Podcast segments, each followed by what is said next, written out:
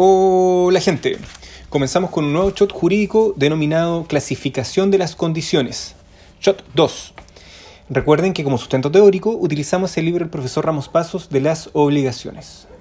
Vamos a ver varias clasificaciones de condiciones. La primera, condiciones expresas y tácitas. La condición expresa eh, se suscita cuando se establece en términos formales y explícitos. En cambio es tácita cuando la ley la da por establecida, como ocurre por ejemplo con la condición resolutoria tácita en el artículo 1489. Una segunda clasificación distingue entre condiciones suspensivas y resolutorias. Acá debemos remitirnos al artículo 1479, que dice, la condición se llama suspensiva si, mientras no se cumple, suspende la adquisición de un derecho, y resolutoria cuando por su cumplimiento se extingue un derecho. Los autores definen la condición suspensiva como un hecho futuro e incierto del cual depende el nacimiento de un derecho y su correlativa obligación. Y definen la condición resolutoria diciendo que es un hecho futuro e incierto del cual depende la extinción de un derecho y de la correlativa obligación. Por lo tanto, un mismo hecho podría constituir tanto una condición suspensiva como una resolutoria. Pero lo importante acá es entender que si la condición es suspensiva, el derecho no nace. En cambio, cuando es resolutoria, el derecho nace, pero está expuesto a extinguirse si la condición se cumple. Tercera clasificación.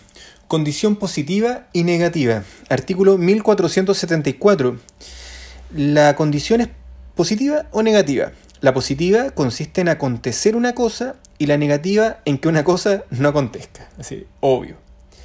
Entonces, ¿a qué artículo nos tenemos que remitir? Artículo 1482. Acá establece que se reputa haber fallado la condición positiva o haberse cumplido la negativa cuando ha llegado a ser cierto que no sucederá el acontecimiento contemplado en ella o cuando ha expirado el tiempo dentro del cual el acontecimiento ha debido verificarse y no se ha verificado. También es importante entender este artículo en relación al artículo 1475, que dice que una condición positiva debe ser física y moralmente posible. Físicamente posible será en relación a que no sea contraria a las leyes de la naturaleza física. Y moralmente mm, posible es que no esté prohibido por las leyes, o sea, pues, opuesta a las buenas costumbres o al orden público. También dice el artículo, como imposibles las que están concebidas en términos ininteligibles.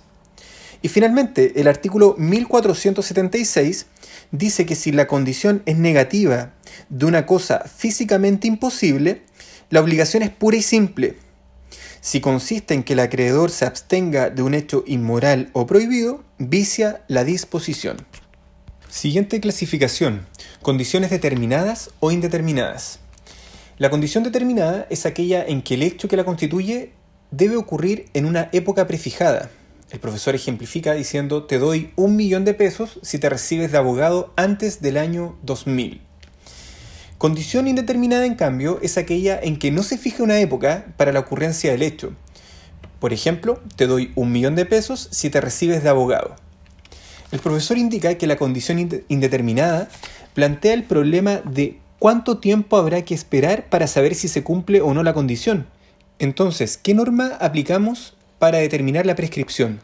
La del artículo 739, que habla respecto a la prescripción del fideicomiso de 5 años, o la del artículo 2511 que plantea la prescripción extraordinaria y es de 10 años. El profesor Ramos Pasos se queda con esta segunda alternativa, ¿ya?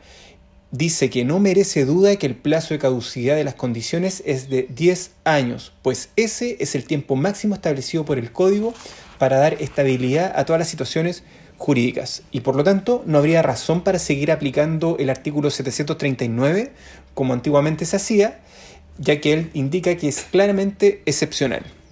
Siguiente clasificación, condiciones potestativas, causales y mixtas. Artículo 1477. Se llama condición potestativa la que depende de la voluntad del acreedor o del deudor. causal la que depende de la voluntad de un tercero o de un acaso, y mixta la que en parte depende de la voluntad del acreedor y en parte de la voluntad de un tercero o de un acaso. El profesor Ramos Pasos indica que acá hay una omisión del código, ya que mixta también puede entenderse la que es en parte depende de la voluntad del deudor y en parte de la voluntad de un tercero o de un acaso. Bien, eso ha sido todo. Les mando un abrazo y nos vemos en un próximo shot. Chao.